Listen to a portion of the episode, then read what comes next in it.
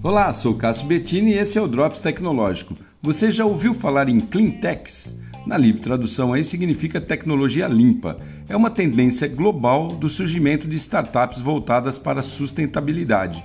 Segundo especialistas de mercado, esse tipo de negócio que aplica mecanismos que buscam minimizar o impacto ecológico negativo e a utilização responsável dos recursos naturais já movimenta cerca de 2 trilhões e meio de dólares por ano. E a expectativa é que cresça para 3 trilhões e meio até 2030. É muita grana, né? E um dos exemplos de cleantech são as mini fazendas de agricultura vertical, que usam tecnologia hidropônica, água de reuso, iluminação de LED e inteligência artificial em suas hortas. Só para se ter ideia, elas diminuem o consumo de água em até 95% e ainda reduzem o ciclo de crescimento dos vegetais pela metade do tempo.